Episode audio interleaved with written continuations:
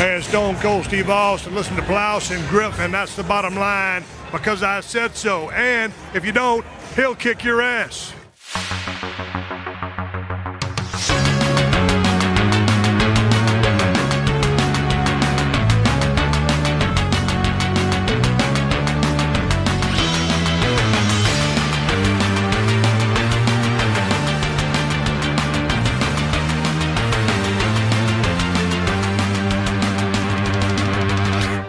Moin Moin und hallo und herzlich willkommen. Der Plauschangriff ist wieder da und oh, nach längerer Zeit mal wieder im ähm, Podcast-Set, was wir hier bei Rocket Beans TV aufgebaut haben mit Kopfhörern, wo man sich hört, mit Mikros, wo man seine Stimme verstehen kann. Was denkst du, Fabian? Ist das schön, mal wieder in richtige Mikros zu reden? Es ist ähm, der Hammer, das in diesem äh, professionellen Podcast-Setup hier aufzunehmen. Man kommt hin, man äh, zieht die Kopfhörer auf, man spricht in die Mikrofone und alles ist wunderbar und klingt toll und wird aufgenommen. Das ist sehr, sehr schön und ich freue mich, Gregor, dass wir beide hier ähm, zusammengekommen sind, um sozusagen die äh, letzte Ehre. die letzte Ölung. dem ähm, ältesten ähm, Konsolenstudio von Sony zu erweisen, das relativ ähm, sang- und klanglos dieser Tage abgewickelt wurde. Du darfst sagen, was es genau geht. Genau, also der Grund, äh, weswegen wir hier sitzen, ist äh, die offiziell bekannt gegebene Schließung der Sony Japan Studios, also dem Entwicklungsstudio von Sony, das sie speziell in Japan vor vielen, vielen Jahren aufgemacht haben, was sowieso ein bisschen schwierig gewesen ist in der Recherche jetzt hier, weil ähm, als die äh, Meldung gekommen ist, äh, kamen natürlich sehr viele Nachrufe auf das Studio, vor allem weil die mhm. so eine diverse Spielebibliothek hatten, aber genau zu ermitteln, was war eigentlich Sony Japan Studios, was waren deren Spiele, wofür waren sie verantwortlich. Ähm, das war ein bisschen schwieriger, das zu differenzieren, aber die haben in so vielen Töpfen ihre Hände drin gehabt, dass ich es mhm. interessant fand, einfach mal auch, ähm, wie du schon gesagt hast, diesem alten Entwickler mal Tribut zu zollen, vor allem, weil die in so vielen Sachen ähm, dann ähm, bei so vielen Sachen mitgemacht haben. Und es durchaus interessant ist, ich glaube, es gibt auch keinen ähm, Spieleentwickler in den letzten 20 Jahren, der sie eben so enorm breit aufgestellt war, weil er direkt an der Quelle saß. Hm.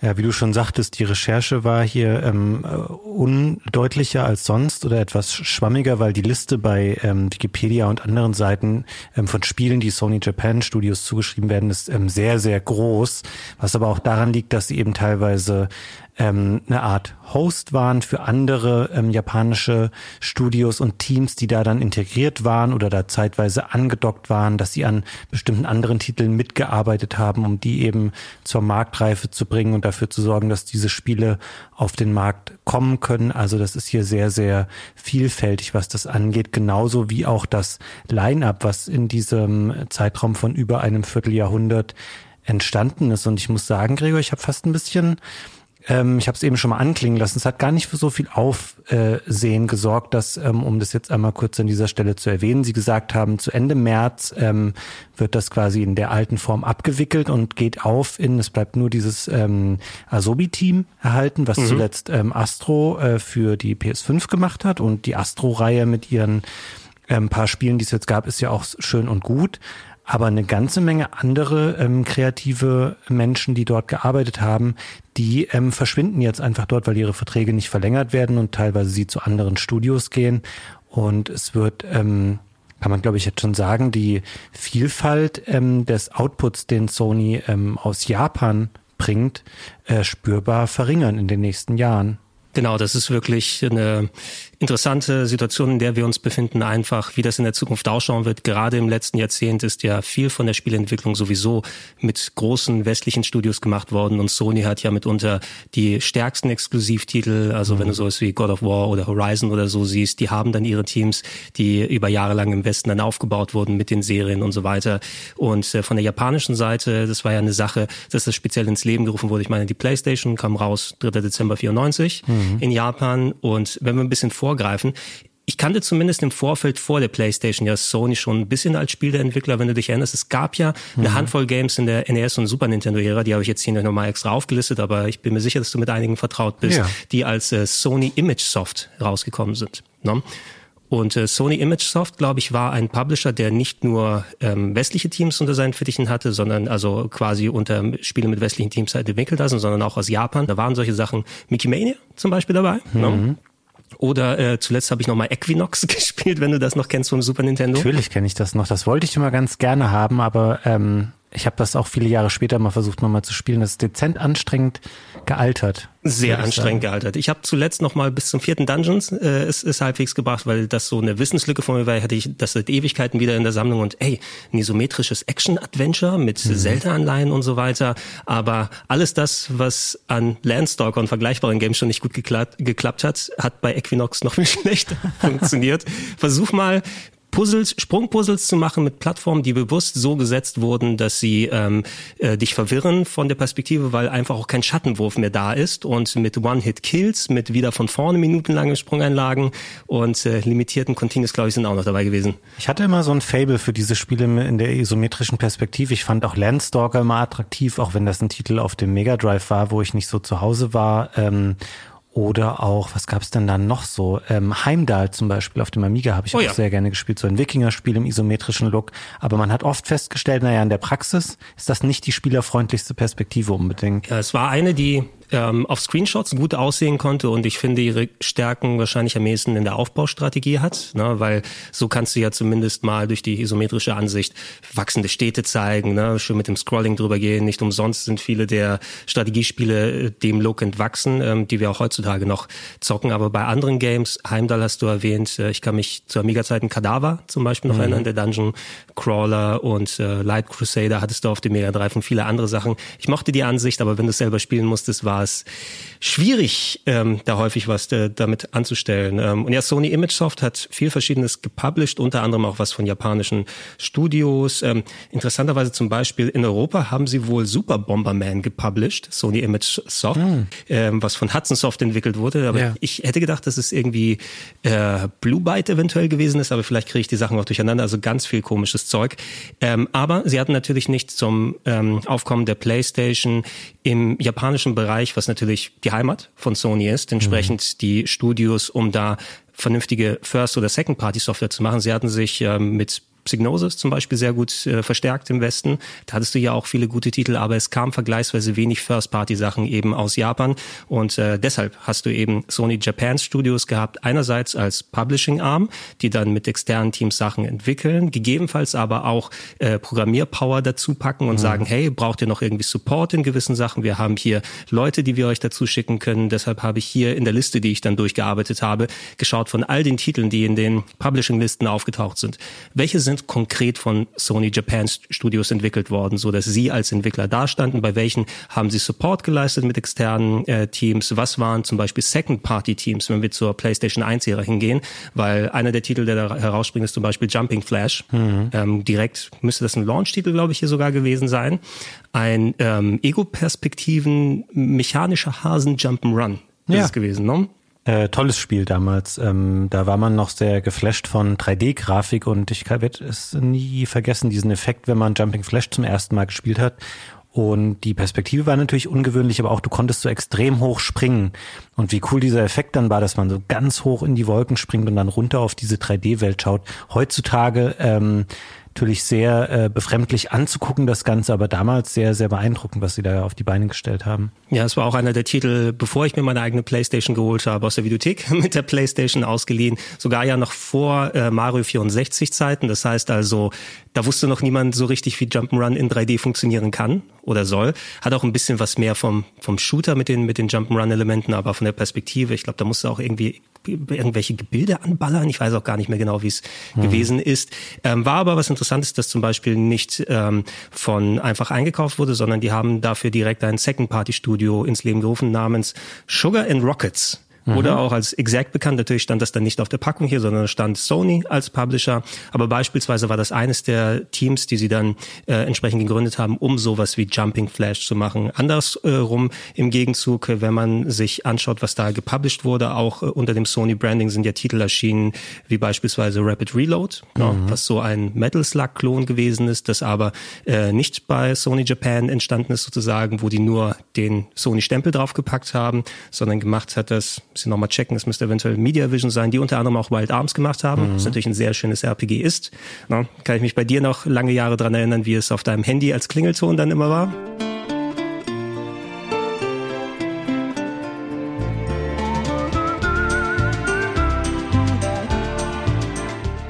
Könnte gut sein, dass ich das jetzt im Moment vielleicht sogar wieder habe, völlig äh, zufällig, weil das einfach für mich nie langweilig wird. Das ist der Intro-Song aus Wild Arms. Das ist der schöne Intro-Song. Ja, ruft, ruft überhaupt noch jemand klassisch an auf dem Handy? Ganz selten. Ich habe gerade einen Artikel gelesen, Gregor, dass ähm, junge Leute nicht mehr telefonieren. Dann frage ich mich, okay, was hat das mit uns zu tun? Weil wir sind keine jungen Leute. Ich glaube, Menschen telefonieren einfach generell nicht mehr so gerne. Das ist ein bisschen vorbei, die Zeit. Die Zeit ist äh, drumherum, genau. Warum, warum jemanden anrufen, wenn ich das auch in aufwendiger Art in eine Message tippen kann?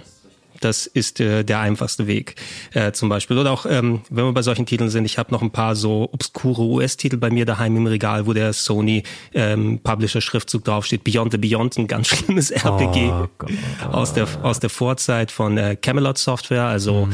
den Shining Force-Leuten oder Everybody's Golf beispielsweise später, mhm. äh, was sie gemacht haben. Oder heutzutage die Mario äh, Golf- und Tennis-Serie zum Beispiel. Ähm, aber konkret Spiele von denen, ähm, wenn ich hier auf die Frühzeit mal drauf gucke, Sugar und Rockets äh, haben auch das Ghost in the Shell Spiel gemacht, 1997 was ich ganz cool gefunden habe. Anime-Lizenz, wo du in so einem Spinnenroboter gewesen bist und in äh, Polygon-Leveln dann rumkraxeln konntest, teilweise auch an den Wänden. Mhm. Hast du mhm. das mal gesehen? Äh, nee, ich habe mich tatsächlich nie so für Ghost in the Shell interessiert. Ich habe dann, dafür habe ich leider das Beyond the Beyond ähm, gekauft, was du eben schon mal angesprochen hast. Das war in so einer Zeit, als ähm, Final Fantasy VII in Japan raus war, aber noch nicht englischsprachig. Dann habe ich gedacht, oh geil, da gibt's ja noch ein anderes neues Rollenspiel für die Playstation. Das gibt's ja zur S-Version, kaufe ich doch das. Und das war Beyond the Beyond. Und ich weiß, dass ich selbst damals schon völlig underwhelmed davon war, wo man noch gedacht hat, jedes Playstation-Spiel ist ja hammergeil, weil es viel besser ist als das, was man davor hatte. Und das war damals schon richtig ähm, ein Reinfall tatsächlich. Aber man muss es sich, man man muss sich die Spiele von Camelot aus der Ära vorstellen, weil die haben ja auch Golden Sun später mhm. gemacht und das ist ja sehr beliebt äh, in seinem Fankreis zumindest. Ähm, Beyond the Beyond oder auch aus der Ära, ich kann mich noch an Shining Wisdom auf dem Sega Saturn erinnern, was mhm. ein Zelda-Klon im ähnlichen Look von Camelot gewesen ist. Die wirken so wie Golden Sun, wenn die jemand nach fünf Minuten aus dem Ofen schon rausgeholt hat, ohne dass sie fertig sind. Trotzdem, Sony musste ja auch Titel dann selber rausbringen, deshalb wird gepublished, wird drauf, äh, rausgegeben. Hauptsache, wir können das schön mit Software unterfüttern. Und es hat ja letzten Endes auch über lange Sicht geklappt, weil N64 war noch vergleichsweise weit weg mhm. und über den Sega Saturn hüllen wir den Mantel des Schweigens besser mit dem Output. Ähm, wenn ich bei Sugar und Rockets dann nochmal schaue, interessant fand ich auch Intelligent Cube oder auch als Kuroshi, glaube ich, hierzulande bekannt. Ähm, ah. Das war dieses äh, Puzzle-Game, wo du dieses kleine Männchen steuerst und dann die Blöcke auf dich zukommen. Ich muss nochmal schauen, weil ich kriege das gerne mal mit anderen Spielen durcheinander, äh, weil das müsste auch auf der PlayStation Mini drauf ja, gewesen sein. Tatsächlich war es. Ähm, Habe ich auch gerade nachgeschaut, deswegen kommt mir das auch wieder ein bisschen präsenter vor, aber ähm, war jetzt auch nicht so richtig äh, was, was ich damals ähm, viel gespielt hätte tatsächlich. Ich auch nicht. Ich meine, das Konzept ist interessant. Das wurde meines Wissens auch mit, was war es, ein Professor oder irgendjemand ist auf jeden Fall mit dem Konzept äh, zu Sony hingegangen. Da steht eine äh, äh, große Persönlichkeit dahinter, ähm, die dann auch entsprechend Preise dafür abgesahnt hat. Ähm, ich denke, der Grund, weil es so ein ähm, direkter Sony-Titel gewesen ist, ist es auch auf der PlayStation Mini draufgelandet, weil ansonsten glaube ich nicht, dass sich das so in der Popkultur festgesetzt hat, dass es unbedingt auf einer Mini-Konsole auftauchen müsste. War unter anderem auch von ähm, Intelligent Cube und hier hatte ich bei der, von äh, Sugar and Rockets und was ich bei denen hier auch noch stehen habe, ein Titel, den ich damals in der Sammlung hatte, ich glaube, ich habe ihn nie in die Playstation getan, Chase the Express, auch bekannt als Covert, Covert Ops irgendwas in Amerika, im ganzen Kielwasser der Action ähm, Resident Evil Klone ist das ein Titel gewesen. Ja, ich muss da irgendwie auch an Seifenfilter denken. Fällt das so in die gleiche Sparte wie das rein? Ich weiß es gar nicht ja, mehr. Seifenfilter hatte, glaube ich, Sony nicht direkt was zu tun, aber es wirkte ein bisschen so, ne? Wie das ähm, Metal Gear Schrägstrich äh, Splinter Cell, ohne dass ähm, äh, Ubisoft oder Konami da dran sitzen. Genau, mal gucken. Es gab ja die drei Seifenfilter-Teile, die mhm. auch nicht mal so schlecht gewesen sind und ich glaube sogar noch mal einer auf der PS2 später mit den schönen Wertungen, die die bekommen haben. So, der Publisher. Sony hat gepublished, aber Sony Computer Entertainment. Ach ja, Sony Band waren dran, die äh, Days ja, Gone-Macher. Stimmt. Stimmt, die sind, die sind dann von Seifenfilter zu den Bikern in Oregon mit den Zombies.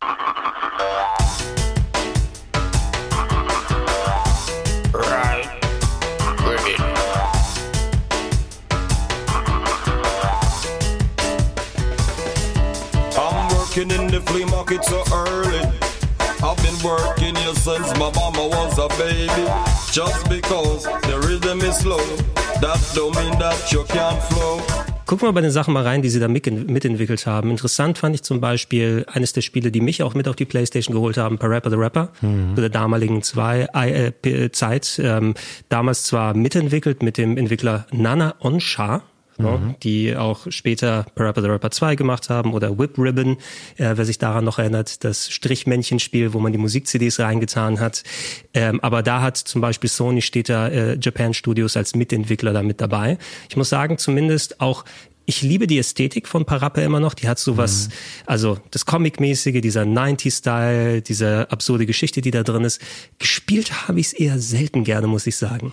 Ähm, da kann ich tatsächlich sehr viel zu sagen, Gregor, weil ich habe ähm, unabhängig davon, also ich wusste nicht, dass wir diesen Podcast machen würden, habe ich letztens erst Parappa the Rapper 1, mhm. 2 und Unjammer Lemmy, oh. den inoffiziellen zweiten Teil auf der PlayStation 1 gespielt. Der erste Teil ist nicht so gut gealtert, weil er ähm, da stimmt der Rhythmus noch nicht so perfekt. Die Einblendungen sind teilweise ein bisschen seltsam von der Musik her. Es ist im Grunde genommen, stellt euch das vor, wenn ihr das nicht kennt, wie ein Vorfahre von ähm, Guitar Hero und den ganzen Spielen, die später kamen, das auf so eine, das ähm, so ein Symbol auf so einer Linie langfährt und im richtigen Moment müsst ihr Buttons drücken und dann rappt der Hund ähm, Parappa da ähm, zu erstaunlich coolen Songs, also die ganze Ästhetik des Spiels und der, die Musik ist super cool, aber das Konzept ist einfach nicht so gut gealtert. Ähm, das Unjammer Lemmy, da ist es dann, ähm, da wird Gitarre gespielt, das funktioniert deutlich besser. Und der zweite Teil funktioniert auch etwas besser, auch ähm, der war auf der PS2 dann schon, weil er dir auch anzeigt, ähm, ob du zu früh oder zu spät ähm, gedrückt hast. Das ist eine Mechanik, die im ersten noch nicht vorgesehen war. Du weißt manchmal gar nicht, warum habe ich da jetzt, also warum hat sich nach dieser Linie jetzt mein Score irgendwie verbessert oder verschlechtert, weil du gar nicht genau weißt, was du richtig und falsch gemacht hast. Aber ein cooler erster Versuch zumindest und generell natürlich auch eine schöne Farbe, die man durch Spiele wie Parappa hatte, dass ähm, Sony gesagt hat, ja macht ihr ruhig mal auch so Spiele, die ein bisschen ähm, bisschen schräg sind, die auch ein 2D-Spiel sein können, ähm, weil du natürlich, du hattest auf der PlayStation 1 damals viel Rennspiele, Shooter, ähm, 3D-Prügler, solche Sachen, die natürlich ähm, davon profitiert haben, dass sie auf der PlayStation sind. Aber ähm, durch solche Spiele im Portfolio von Sony Japan hattest du einfach nochmal eine andere, einen anderen Flavor von Spielen, den es einfach auch gab. Und da ähm, hatte das Parappa schon zu Recht einen ganz coolen Platz oder hat auch einen coolen Namen bis heute. Mhm, ja, es war sehr wichtig, um die Identität von Sony einfach so mit zu etablieren. Ich meine, du hattest äh, Nintendo und ähm, Sega natürlich in den Vorjahren gehabt und Sega hat sich immer versucht, ein bisschen so erwachsener in Anführungsstrichen zu positionieren. Aber wenn es heißt, hey, Nintendo-Spiele für unter zehn Jahre, dann mögen die 12- bis 13-Jährigen dann Sonic mit seinen coolen Turnschuhen und so weiter. Es hatte immer so ein bisschen, obwohl ich Sega-Fan bin, muss man zugeben, so möchte gern cool ist. Mhm. Ähm, während Sony ja aber nochmal, finde ich, ein paar Jahre später sozusagen ihre Zielgruppe angesetzt hat. Und äh, da kannst du auch mal mit was äh, möglicherweise in Anführungsstrichen coolerem wie Parappa the Rapper nochmal Punkte holen. Ne? Dass du sagen kannst, okay, wir bespielen auch diese Farbe, die würde nicht direkt zu Sega oder zu Nintendo in der Form passen, wobei Sega natürlich später nachgeholt hat mit Dreamcast und so weiter, gehört aber in den anderen Podcast mit rein.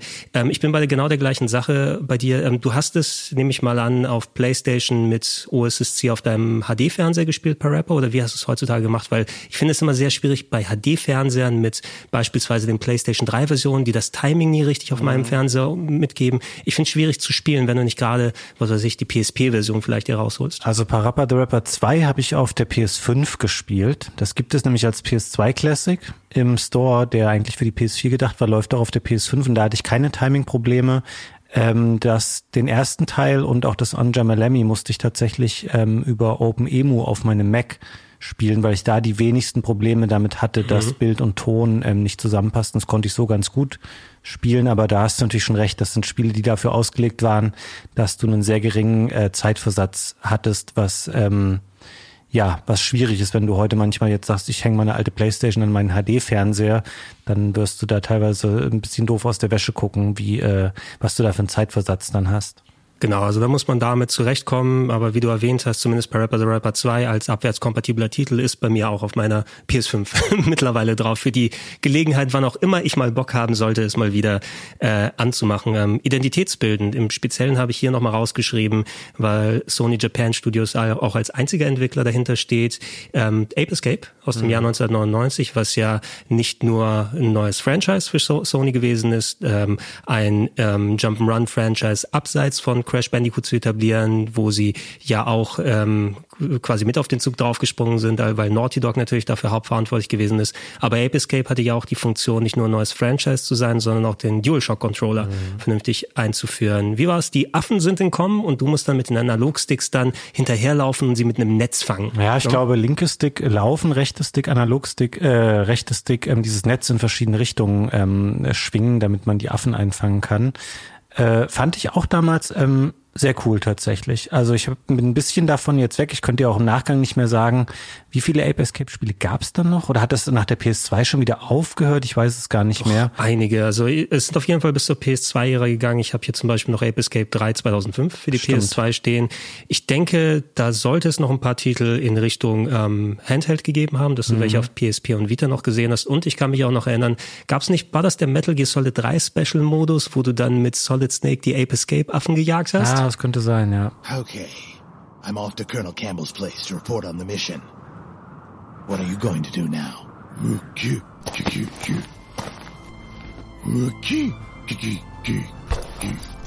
Is that right?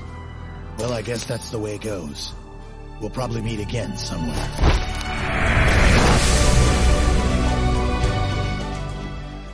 Irgendwie sowas. Also es hat sich noch als Marke weitergehalten, aber es ist jetzt nicht das Äquivalent zu Crash Bandicoot geworden ähm, oder zumindest zu einer großen Jump'n'Run-Serie, die sich über Jahre gehalten hat, sondern eben eine weitere Sony-Marke, die gerne auch dann auf nischigeren Plattformen wie eben den Handhelds weitergeführt wurde. Ich fand es damals auch in Ordnung, hm. muss ich sagen. Ich habe es jetzt nicht so ultra lange gespielt, aber es hat zumindest einen guten Grund oder eine gute Tech-Demo, die auch geboten, ähm, wenn du noch nicht ganz von dem DualShock überzeugt gewesen bist. Ähm, ich fand äh, am angenehmsten beim DualShock tatsächlich, wenn du später Rollenspiele hattest, die sich damit äh, haben steuern lassen.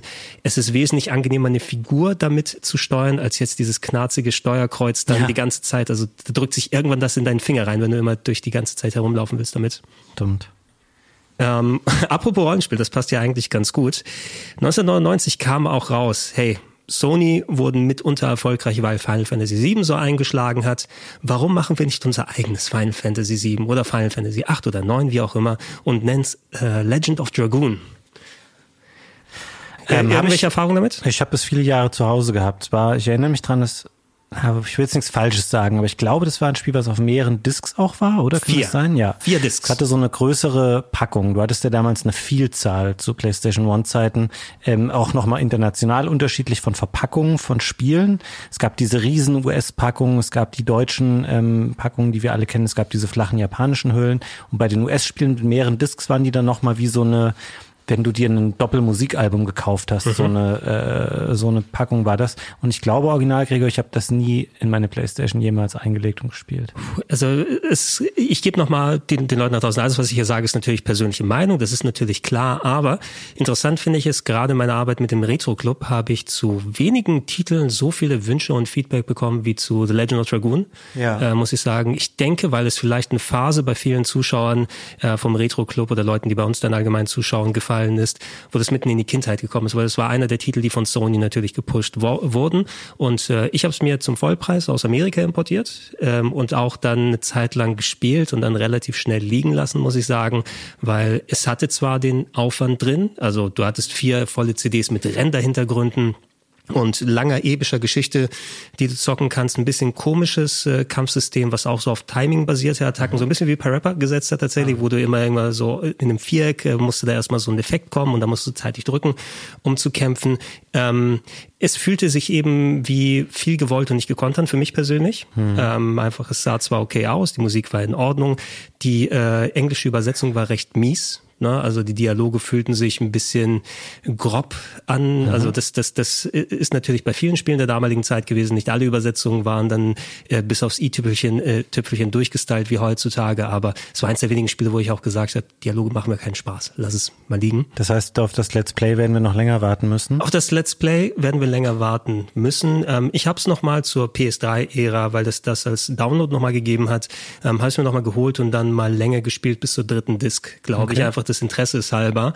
Und ich finde, es, es steigert sich von dem Storytelling und der Qualität, wenn du es ein bisschen weiter spielst. Aber du merkst eben, da ist viel Geld reingefeuert worden, aber du kriegst nicht den gleichen Effekt, ob spielerisch, grafisch oder technisch, ähm, wie bei einem Final Fantasy oder mhm. vergleichbaren RPGs dann her. Und äh, es hat sich ja anscheinend für Sony auch nicht rentiert, da ja ähm, nie eine Fortsetzung gekommen ist, äh, nie wieder wirklich außerhalb von einem Download von dem Spiel gesprochen wurde. Du hörst ab und zu noch mal wenn es darum geht, hey, Sony wird bei der Konferenz ein neues Spiel oder sowas ankündigen, ist es der Reboot von The Legend of Dragoon? Kann glaube, es endlich sein? Ehrlich gesagt, das würde sehr wenig Begeisterungsstimme hervorrufen. Ich glaube, wenn du das in so einer Pressekonferenz zeigen würdest, da erinnern sich nicht mehr so viele Leute unbedingt dran. Ja, aber die, die 15 Leute, die mir beim Retro Club schreiben, die würden auf jeden Fall Feuer und Flamme sein, kann ich mir überlegen, falls die denn noch im Sony-Ökosystem äh, mit dabei sind. Aber das war eben ein Versuch. Sony wollte sich eben auch, wenn es geklappt hätte, hätten sie sich damit mhm. mit der eigenen Serie etabliert. Hat leider nicht so ganz funktioniert. Ähm, ich habe hier auf der Liste auch zum Beispiel noch ein Spiel stehen, wo sie mit einem Team namens ZenaWorks zusammengearbeitet haben, das interessanterweise auch auf der PS4 als PS2 abwärtskompatibles Spiel nochmal gekommen ist. Dokage Shadow King. Ähm, war wahrscheinlich auch nicht in deinem Dunstkreis, kann ich mir vorstellen. Nee. Ist das sowas wie Tenchu oder so? Nee, nee ne? es, es ist äh, auch ein RPG gewesen. Du kannst mal einen Trailer oder sowas reinschmeißen vom PS4 Release. Ähm, so ein, so ein Comedy-RPG will mhm. ich sagen. Ne? Der Hauptcharakter wird vom Schatten Satans irgendwie besessen und ähm, der will die Welt erobern und äh, weist dich an, irgendwie geh los und äh, unterjoche die Welt für mich, aber währenddessen läufst du herum und löst die Probleme der Leute mhm. und die Leute feiern den irgendwie. Also du hast immer so diesen, diesen Comedy-Aspekt gehabt. Es sah aus wie ähm, Tim Burton macht ja, Japaner-RPGs. Also ich habe es mir ja. gerade mal aufgemacht. Hier sieht eigentlich, sieht zumindest interessant aus, aber du meinst, es war nicht so? Es ist okayisch. Ne? Also ich habe es, aber allgemein als Rollenspielfan war das auch eins, was ich in Ermangelung vieler PS2-Rollenspiele damals auch mitgespielt habe, weil die frühe Zeit vor Final Fantasy X war nicht gerade sehr ergiebig, was es äh, hochqualitative Rollenspiele angeht. Und das kannst du dir gerne mal geben als Fan. Ich weiß nicht, warum ausgerechnet das jetzt nochmal als PS4-Download ja. äh, wieder erweckt wurde, einfach weil wahrscheinlich Sony als Mitentwickler dahinter stand. Das Portfolio von diesen PS2 Classics im PlayStation Store ist ganz, ganz groß komisch. Da gibt es, es gibt ja A nicht sonderlich viel und dann gibt es eben so komische Titel wie das Okage Shadow King, was du gerade genannt hast, auch für 9,99 Euro 99. Ähm, schön, dass es die überhaupt gibt, aber ich weiß nicht, wer da die Spiele Zusammenstellung gemacht hat oder ja. macht. Und die haben irgendwann auch einfach damit aufgehört. Ne? Also es war mal eine Zeit lang, okay, jetzt kommt jeden Monat vielleicht ein oder zwei. Dann hattest du deinen Dutzend Titel, immerhin die ähm, GTAs aus der PS2-Ära, dass du die dann nochmal spielen kannst. Oder auch, ähm, wie war das? Ich glaube, das, das hat mich ein bisschen geärgert. Ich glaube, das müsste auch auf der PS4 als PS2 abwärtskompatibel gewesen sein. Ähm, Resident Evil Code Veronica beispielsweise. Mhm. Das kam ja zur PS3 und 360-Ära als ähm, quasi Remaster heraus, Stimmt, wenn du dich ja. erinnerst, ne? wo sie noch an der Grafik gearbeitet haben und was an den Texturen gemacht haben, 16 zu 9 und so weiter. Also die haben zumindest das Ding nochmal aufgewertet. Stattdessen gab es aber bei der Abwärtskompatibilität diese Version, die einfach die PS2-Disc dann die eh schon vom GameCube äh, runtergeportet war, gab es damit drauf. Und das, das hat mich ein bisschen geärgert, dass sie da nicht mehr Titel ähm, dazugepackt haben. Ja.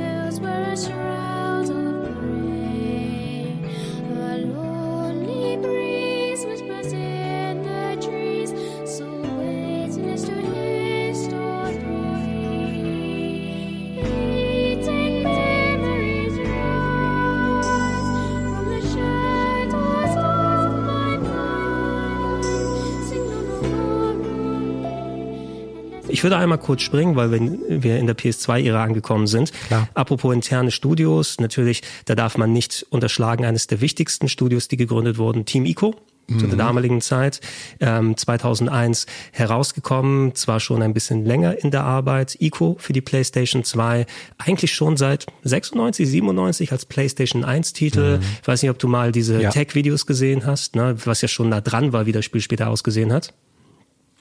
Ja, ich ähm, habe mir die mal angeschaut, ähm, da ich da auch mal einen separaten ähm, Podcast gemacht habe, nur zum Spiel. Fand ich interessant, aber ich glaube, es war natürlich schon für das Spiel besser, dass es auf der PS2 dann erschienen ist. Ja, letzten Endes schon, wobei man sagen muss, die Auflösung war immer noch PlayStation 1. Das, ja, ist, glaube ich, eines, die irgendwie mit 240p oder 240 Pixeln auf jeden Fall gelaufen sind. Das siehst du auch, wenn du das zumindest nicht in den Remaster-Fassungen spielen willst, wie dumpf das äh, Bild heutzutage ausschaut. Ähm, Ico hatte einen unglaublichen Hype damals ausgelöst, ne? mhm. ne? weil okay, Action-Adventure, vielleicht im Vorfeld, bevor man das Spiel kannte, wird es das neue Zelda. Ne? Das wurde ja auch gerne mal zu PS2-Zeiten dann entgegengeworfen. Das hat man ja so schon sehr vielen Titeln einfach dann geworfen. Wird Dark Cloud das Zelda für die mhm. PlayStation 2? Wird es Dual Hearts, äh, was auch ein Third-Person-Action-RPG gewesen ist, oder eben auch Ico? Ico ist ein Action-Adventure, hat nicht so viel mit Zelda zu tun. Es setzt mehr auf, es gibt zwar Puzzles, aber eigentlich ist es mehr diese Stimmung und Atmosphäre, die in diesem Schloss dann weitergetragen wird. Ähm, ich schätze den Titel sehr wegen seiner Stimmung. Ich finde auch heute noch, er ist spielerisch ähm, recht überbewertet. Da würde ich dir zustimmen, Gregor. Wir dürfen uns nicht zu tief in dieses Rabbit Hole jetzt begeben. ähm, aber ich habe das auch schon in anderen Podcasts gesagt. Ich bin auch nicht, also so sehr wie ich Shadow of the Colossus liebe, gerade in ähm, späteren technisch verbesserten Versionen, bei Ico, da liegt teilweise noch einiges im Argen hier und da spielerisch. Also ich finde, dass heute ist das, das ist aus ästhetischer Sicht sehr interessant und historisch, aber dass es mir wahnsinnig viel Spaß machen würde, das in 2021 nochmal zu spielen, könnte ich jetzt nicht sagen. Ja, wir werden auch gleich nochmal über Shadow natürlich ausführlich sprechen, weil es eh nämlich auf der ganzen Auflistung der mit Abstand beste Titel wahrscheinlich ist, äh, nach persönlicher Präferenz äh, natürlich. Aber Ico, damals importiert mit diesem ultra hässlichen US-Cover. Ja, ja wenn äh, der Typ da steht und als ob er einen Baseballschläger in der Hand hätte. Ja, ne? und so das, das Gesicht von wegen, oh, ich bin in einem träumerischen Schloss und ich äh, werde gleich ähm, eine emotionale Reise machen. Nein, ich werde alle mit meiner äh, AK-40 hier umnieten oder so sieht er ungefähr aus. Fun Fact, Gregor, ich habe gerade währenddessen hier den PlayStation Store offen und habe da auch geschaut und habe ähm, Ico eingegeben und dann kommt mir hier so eine äh, so eine Vorschau der Suchergebnisse und dann steht hier Ico und Shadow of the Colossus und dann Pünktchen, Pünktchen, Pünktchen, fünf Euro zusammen das Bundle. Habe ich gesagt, geil, das kaufe ich doch gleich mal für in der PS4-Version beide zusammen. Dann gehe ich rein, dann ist es das Kostümpaket für Little Big Planet. Es ist ja fantastisch. So eine Verarschung, das kann man nicht sehen aus der Vorschau. Du kannst ah, ja. auch, du kannst auch, Ico hat keine PS4-Version bekommen, ne? Das ist noch das PS3-Bundle ja, habe ich mich auch eben gerade gefragt, deswegen war ich so überrascht, wo ich dachte, fünf Euro eine PS4-Version für beides kaufe ich sofort. Hätte ich, hätte nee, ich auch gemacht nochmal. Hat das tatsächlich nicht, ne? Nee, ich hab's, ich hab's auf der, ich hatte mir die Disc auf der PS3 von den Remastern geholt. Das war ja Bluepoint Games, die sich damit schon bewiesen haben, als zur Ära, wo sie auch die Metal Gear Solid Remaster gemacht haben, die mhm. ganz solide gewesen sind. Hab's mir nochmal als Download später gekauft gekauft, irgendwie für einen Zehner oder wie auch immer, damit ich dann nicht mehr die Disc reinpacken muss. Aber sie haben es leider nie wirklich meines Erachtens auf die, auf die ähm, PS4 portiert, damit man es jetzt auch auf der PS5 spielen kann. Äh, war das einzige Spiel, weiß ich noch, beim Remaster, wo ich jemals den 3D-Modus meines damaligen Fernsehers ausprobiert habe. Oh ja. Ja, weil das war ja dann in der Ära, oh, neue Fernseher müssen auch 3D haben, auch in diesem Spiel, was natürlich cool ist, bei sowas wie Shadow of the Colossus, der, die tiefen Effekt. Aber ich habe mich nur einmal darum bemüht, Batterien in die, äh, in die ähm, Brille reinzumachen. Das war nämlich noch so eine Brille, mhm. die ich benutzen musste und habe es dann entsprechend ausgelassen. Für fünf Euro hätte ich es mir jetzt aber auch nochmal geholt. Äh, ich, mich mich, mich würde es aber nicht wundern, wenn Ico zumindest vielleicht einer der Titel wird, der tatsächlich nochmal ein Remake bekommt, wobei ich da tatsächlich auch darauf hoffen würde, dass es ein bisschen mehr als die Remakes-Marke Shadow of the Colossus oder Demon's Souls dann ist, also dass da auch vielleicht Gameplay-mäßig oder mhm. inhaltlich noch ein bisschen was gemacht wird. Ich habe das Gefühl, dass Ico gibt es gar nicht im PlayStation Store, also auch nicht diese PS3 ähm, Sammlung, die Sie mal veröffentlicht haben. Ja, da wo wir gerade aufnehmen, das soll ja, also Sie haben ja vor einiger Zeit den Webstore ja sehr runtergedampft. Mhm. Ne? Der Sony Webstore auf einmal hast du noch PS4 und PS5 Versionen, hast x-fach Funktionen nicht mehr. Und äh, während wir aufnehmen, ist wohl auch gerade anscheinend geplant, dass äh, irgendwann dann auch die äh, Download-Stores für PS3, Vita und PSP eingestellt mhm. werden, wo man sowas noch kaufen kann. Ne? Also eventuell, wenn ihr diesen Podcast hört, ist das schon passiert und dann habt ihr Pech gehabt, wenn ihr die Downloads äh, dafür haben wollt. Und das finde ich natürlich sehr, sehr schade. Ne? Ja. Also, weil ähm, ich habe eine rappelvolle PS3 daheim. äh, ich habe die größte Festplatte eingebaut, die geht. Ein Terabyte ist trotzdem rappelvoll mit allem drum und dran. Und wenn die mal kaputt geht, vielleicht ähm, ist das ja auch so, wie äh, Nintendo das mit der ähm, Wii Virtual Console gemacht hat. Du kannst ja dann nicht mal mehr deine alten Sachen runterladen. Ne? Die haben das ja irgendwann komplett abgeschaltet. Ah, krass. Das ja. ist bei der, bei der Viva das auch so? Ja, genau. Du konntest ah. irgendwann, gab es so einen Zeitraum, ab hier kannst du nicht mehr kaufen, ab da kannst du nicht mehr herunterladen. Ne? Und äh, für äh, die existiert anscheinend die Wii und die Virtual Console, also was du da digital ausgegeben hast, gar nicht mehr. Das finde ich gerade bei Sony sehr schade. Ähm, weil ich da, also das war auch teilweise die einzige Möglichkeit, so an Titel heranzukommen, ne? Mhm. weil du dann mit groß importieren und dies und jenes dann einfacher im Store sich was holen. Naja, was willst du da machen? Das ist eine traurige Realität, die wir einfach weiter ausblenden werden, Gregor, dass diese Sachen irgendwann alle weg sind. Ja, äh, es werden sich nach und nach Services einfach davor wagen und gucken, wie viel Aufschrei gibt es, wenn wir den das wegnehmen und das mhm. wegnehmen. Und dann heißt es im Nachhinein, wieso, es hat bei dem letzten Mal auch funktioniert. Ne? Also jetzt ist es gang und gäbe, jetzt können wir das machen. Ihr habt doch eh nur Lizenzen euch gekauft mhm. für die mhm. digitalen Spiele. Ähm, ich muss aber auch sagen, also obwohl es dann nur Lizenzen sind, äh, ich bin auch mittlerweile mehr ein Digitalkäufer, ja, einfach der auch. Bequemlichkeit äh, wegen. Ähm, und das sind Probleme, auf die wir erst noch stoßen werden in der Zukunft, wenn uns das später leid tun wird. Aber das ähm, drängt mich jetzt nicht dazu, nur Retail-Versionen zu kaufen, nee. wenn es welche gibt. Äh, wenn wir bei Team Ico sind, wir haben zwischendurch zwar noch eine Handvoll anderer Titel, aber wir können mal bei dem bleiben. Fumito Ueda, natürlich als Chefentwickler, kreativer Kopf, der aber auch recht lange für Spiele braucht, die ähm, auch inhaltlich miteinander verbunden sind. Du hast es kurz äh, angerissen, Shadow of the Colossus 2005 auf der PlayStation 2 rausgekommen. Ähm, für mich persönlich ähm, sozusagen die, die, die zweite Hälfte von Ico, ne, während mhm. Ico das klassische Action-Adventure-Gameplay hatte und recht wenig, was Bosse oder sowas angeht, hattest du bei Shadow of the Colossus eigentlich nur das Bosskampferlebnis verbunden mit einer offenen Welt. Aber ich finde, so wie das Spiel sich dargestellt hat, trotz der etwas sperrigen Steuerung, in die man erstmal reinkommen muss, für mich eins der besten Spiele aller Zeiten damals.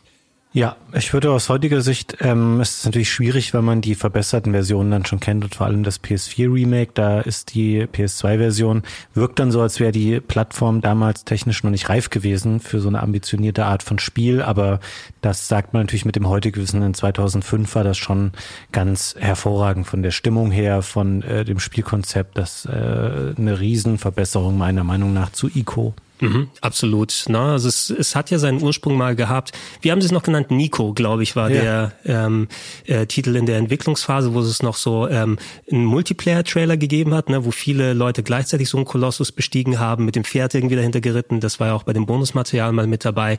Kann mir vorstellen, dass das vielleicht auch ganz interessant gewesen wäre, aber ich finde die Ausrichtung so als einsamer Charakter, ne, fortschreiten, die Kolosse suchen, wie Puzzles versuchen sie zu lösen, sie nach und nach und so weiter zu legen, war wirklich ein sehr einzigartiges äh, Erlebnis.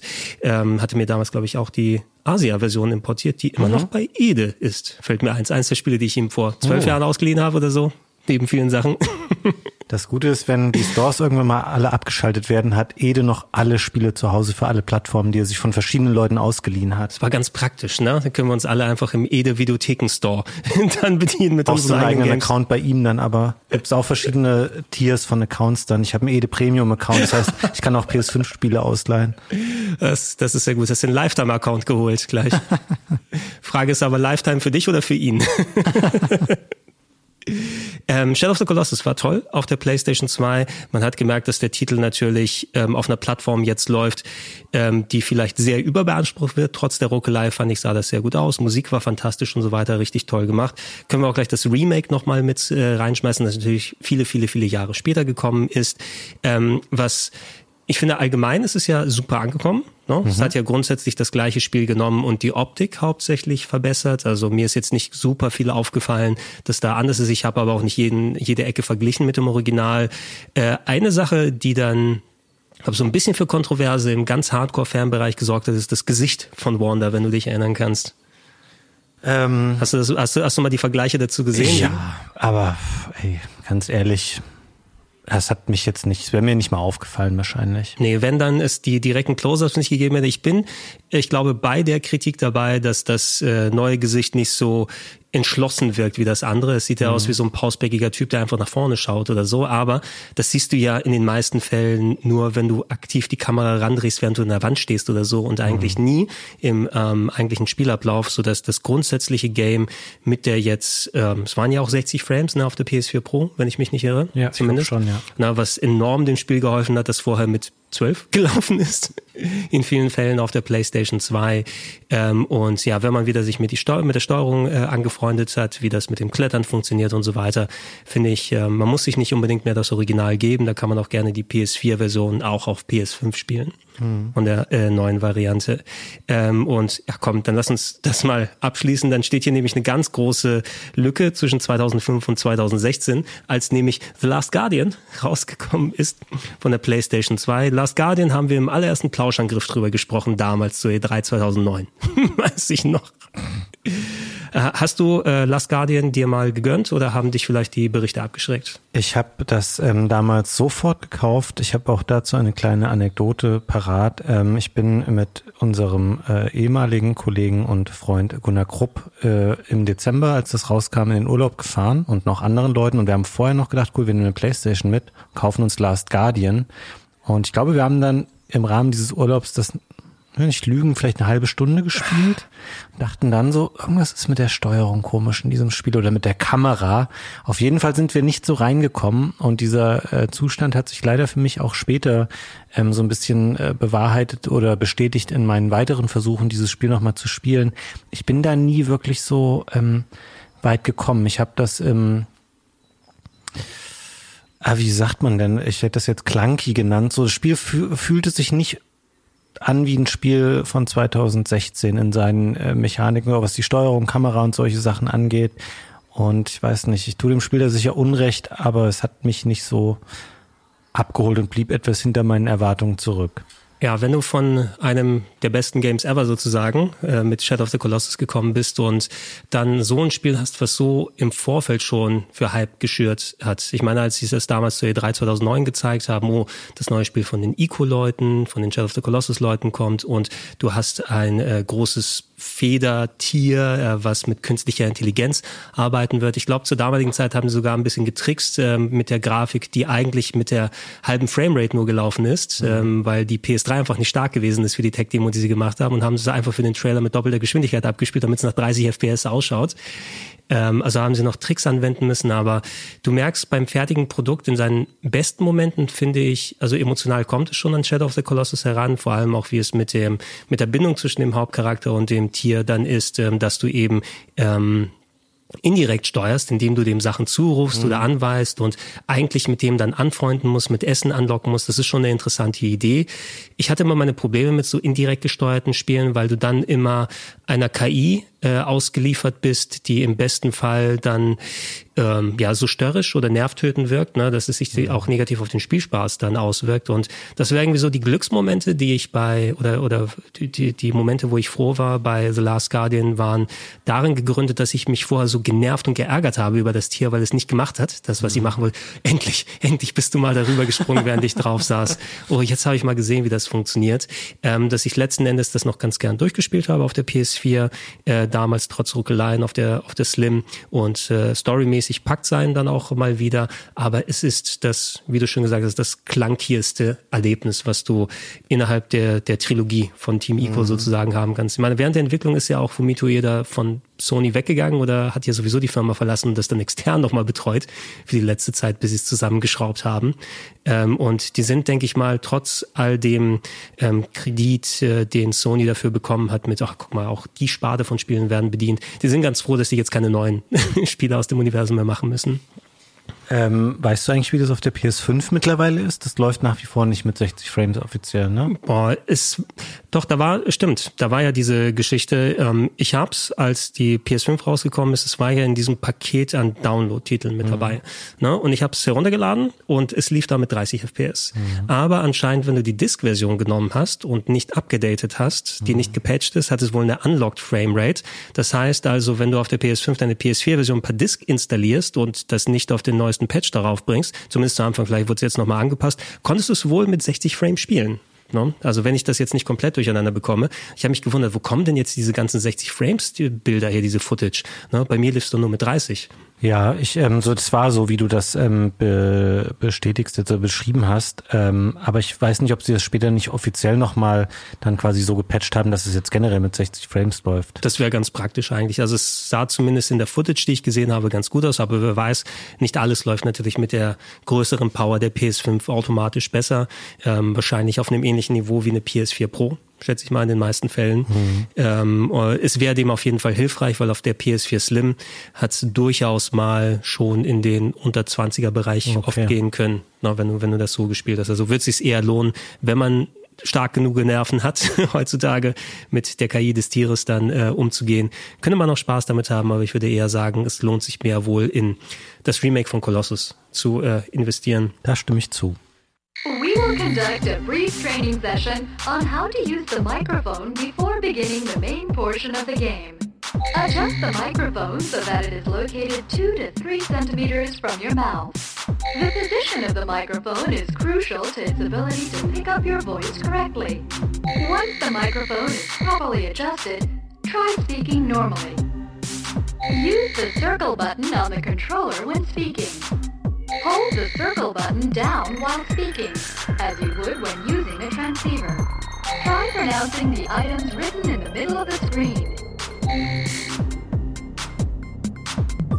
Good. Gehen wir mal kurz zurück zu äh, Allgemeintiteln, die äh, Sony Japan Studios gemacht hat. Während der PS2-Ära, wo sie hauptsächlich dran saßen, waren natürlich die Ape Escape Sachen. Ich habe hier noch mal eine Sache notiert, die ich tatsächlich bei mir in der Sammlung drin habe. Ein kleiner Titel, den wahrscheinlich weniger Leute kennen. Lifeline. Sagt ihr das was?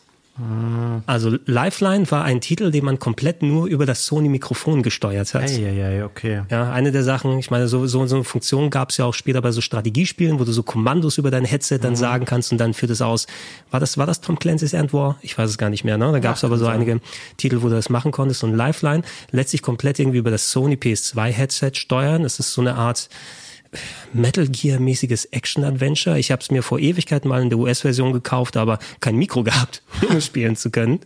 Und ähm, es ist äh, Quelle von vielen YouTube-Videos, die dann entsprechend so das am schwierigsten zu spielende Spiel zeigen, ne? weil ich glaube, den Charakter dort mit Spracheingaben zu steuern, war wahrscheinlich schwieriger, als mit einem Joypad dann ähm, Last Guardian zu spielen. Mhm. Was macht man denn im Spiel genau? Boah, ich muss noch mal gucken, weil es gespielt habe ich Nee, die Packung liegt bei mir herum. Es sah sehr Metal Gear agentenmäßig aus. Da könnten auch Aliens mit dabei gewesen sein. Auf jeden Fall. Und ähm, hat sich wohl aber auch nicht äh, so durchgesetzt. Also ich muss mal checken. Vielleicht lohnt es sich ja, wenn ich noch mal ein PS2-Mikro auftreiben kann, dass wir auf dem Sender mal was dazu machen. Da kann man diese ähm, versteckte Perle sich noch mal angucken. Ähm, ich glaube, wichtig für uns sind aber, gerade wenn wir so in Mitte der 2000er dahin gehen, ähm, zwei sehr schöne ähm, ja, ja, wenn man die so zusammenpacken will, wobei die spielerisch ein bisschen ja, anders man, gelegt sind, aber du weißt, was ich meine, Lokoroko und Patapon. Mhm. No? Lokoroko wurde ja auch nochmal abgedatet, remaked, fortgesetzt, na, remake nicht ganz, remastered, sagen wir mal besser. Aber das fand ich ganz interessant, das war so ein Titel, der echt typisch in dieses Sony, äh, in diesen Sony-Stil reinpasst, wie auch Parappa the Rapper das ausgeführt hat, ein Jump'n'Run, wo du diesen, diesen Blob gesteuert hast, mhm. ne, durch Side-Scrolling-Level, hatte diese lustige Musik immer mit dabei und das war so einer der Titel, der gerade für die PSP gepusht wurden. Das habe ich ganz gerne gespielt damals. Ja, beide Titel waren ähm, so äh, PSP-Vorzeigespiele und äh, das hast du ganz richtig schon beschrieben. Es hatte genau diesen fröhlichen, ähm, diesen fröhlichen Geist, den die Spiele einfach seit der Frühzeit hatten, die so ein bisschen sich sehr unterschieden haben von dem, von diesem westlichen AAA Spielen für ähm, Teenager und junge männliche Erwachsene, die es häufig äh, gab. Das waren einfach bunte, schöne, sympathische, knuffige Spiele. Und ich, also Loco Roco hat mir deutlich besser gefallen. Patapong hatte doch eher so ein, da gab es auch so Kampfsequenzen und so, dass diese Männchen dann rumgelaufen sind und irgendwie Speere geworfen haben und so. Ich weiß nicht mehr genau, welches Genre ich jetzt Patapong in dem Zusammenhang genau, ich, stecken ich würde. würde es als äh, Rhythmusstrategie bezeichnen. Also mhm. ein eindeutiges Genre kannst du nicht geben. Da hattest du eben diese stilisierten kleinen Männchen, wo du dann äh, wie bei einem Rhythmusgame, wie bei Parappa dann deine äh, Manöver als Eingaben machen musst. Äh, jede Taste hatte dann einen Klang. Pata, pata, pata, pon, ah, pon, ja, genau. pata, pata, pon und so weiter. Pata, pata, pata,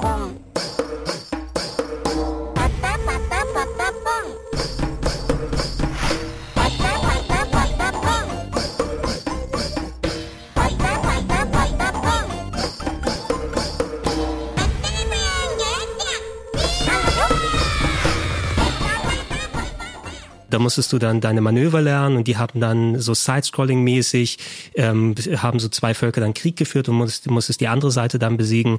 Ähm, was ich schwierig damals fand, ich müsste auch die Berichterstattung für Game One damals gemacht haben zu dem Titel, war die Sache, dass du einen musikbasierten Titel dann auf einem Handheld da drauf hast. Mhm. Ne? Und äh, zum Beispiel du auf jeden Fall Kopfhörer brauchst dafür. Ja. Weil ohne den Audio-Cue zu haben, ohne die Musik, kannst du diese Dinger nicht spielen, ne? kannst du nicht entsprechend darauf reagieren. Und äh, das heißt also, du kannst nicht einfach so mal im Bus das Ding mal rausholen und kurz mal, was weiß ich, eine Runde Tetris ohne Ton spielen oder so, ne? wenn du da nicht gerade die Kopfhörer raufpackst. Zumindest, ähm, ich spiele nicht immer unbedingt Handhelds mit Ton, wenn ich draußen ja. unterwegs bin. Äh, und du äh, brauchst aber auch viel Konzentration. Ne? Dann sitzt du wahrscheinlich im Bus mit deinen Kopfhörern und bewegst dich so mit. Das war auch so ein Spiel wie beim Nintendo DS DS, wo ich mich nicht getraut habe, in der Bahn reinzupusten bei Zelda. Ähm, beide Serien übrigens auch ähm, ja mit Fortsetzung versehen und mhm. als Remastered-Version auch für die PS4 ja. ähm, erhältlich, wobei ich hier nicht die Hand für ins Feuer legen möchte, was das bedeutet, weil um hier nochmal einen Rückgriff auf Parappa the Rapper zu machen, da gibt es ja auch Teil 1 als ähm, Parappa the Rapper Remastered für PS4. Ähm, das ist für mich ein bisschen ein Etikettenschwindel, weil das äh, geremasterte Parappa the Rapper auf der PS4 ist eine hochskalierte Version des PSP-Spiels von 2006, mhm. was ich dann schon das sollte man vielleicht ein bisschen deutlicher machen, wenn man da äh, auf diversen Konsolengenerationen später Remaster draufschreibt, dass das eben nur ein Handheld-Spiel von vor elf Jahren vorher ja, ist. Und du musst bedenken, du hast dein Rhythmus-Game, was in der PSP-Version potenziell mit dem PSP PlayStation 1 Emulator gelaufen ist. Ja. Und jetzt hast du in der PS4-Fassung einen PSP-Emulator, auf dem ein PS1-Emulator läuft, um das Spiel ablaufen zu lassen, was absolut präzise Eingaben verlangt. Also ich habe es in der PS4-Version auch noch nicht ausprobiert, aber das klingt für mich, wenn es nicht ein direkter Port ist, irgendwie schade. Es führt zu irritierenden Ergebnissen. Es gibt so einen Hühnersong bei dem ersten Parappa the Rapper, der ist sehr, sehr schwer auf der PS4, ja. weil das Timing richtig ähm, schräg ist. Das ist das, ach ja, das ist die Kochshow, ja, die vierte Level, Kochshow ne? mit dem, mit dem Huhn, ja. Bock, bock, bock, bock, bock. Aber sehr guter Soundtrack, muss man immer noch sagen, auch wenn man es selber äh, heutzutage äh, schwierig spielen kann. Ähm, auch mit äh, reingetan als Entwickler ist hier für The Eye of Judgment, Sony Japan mhm. Studios genannt. Da kann ich mich ein bisschen dran erinnern, weil wir das bei Game One damals auch hier gehabt haben. Das war das Augmented Reality Brettspiel. No? Ja, war es ein Brett oder ein Kartenspiel? Ich weiß, dass man, man brauchte diese PlayStation Eye-Kamera und musste irgendwas damit ähm, scannen, aber ich weiß nicht, ob das Figürchen waren oder Karten. Auf jeden Fall war es auch was, was nur sehr kurzzeitig äh, eine Relevanz hatte, bevor es dann wieder in der Versenkung verschwunden ist, bevor dann so Sachen richtig durchgestartet sind, wie, weiß ich nicht, Spyro und solche Sachen, die in eine ähnliche grundlegende Richtung gingen. Mhm. Ja, das war damals eben beliebt. Ich glaube, mit Karten hast du recht, aber du hast sie dann irgendwie auf ein Spielbrett äh, draufgelegt, sodass mit der PlayStation 3 Kamera dann Augmented Reality mäßig auf dem Fernseher dann entsprechend die Sachen aufgetaucht sind mit den kämpfenden Figuren. Hat mich dann vielleicht ein bisschen so vom Konzept, auch wenn du natürlich andere Sachen mit den Karten anstellen kannst. Äh, wie ist es damals? Äh, Archon? Archon? Ja. Ne? Das Schachspiel mit den ähm, kämpfenden Figuren, also das ein bisschen in der Richtung dann gehen soll. Aber das war eben aus der Ära, wo solche Gimmicks ausprobiert wurden. Guck mal, lass uns mal cooles, was cooles, was Neues probieren. Hat sich aber mit Ausnahme von einem Game auch nicht ähm, allzu äh, lang halten können. Ähm, Echo Chrome hätte ich hier nochmal äh, notiert mit dem Entwickler Game Year Rose zusammen gemacht. Ähm, da weiß ich auch nur, ich habe selber nicht gespielt, aber das war auch zu der Game One Zeit damals. Es war ein recht. Was war denn Echo Chrome? Es war auch so ein Puzzle Game für die PSP, kann ich mich hauptsächlich erinnern.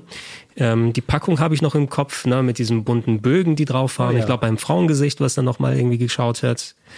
Echo Chrome, aber gespielt habe ich selber nicht. Es passt wahrscheinlich gut in diese, ah ja, jetzt sehe ich hier die Trailer, isometrische ähm, Gebilde für Puzzle anscheinend.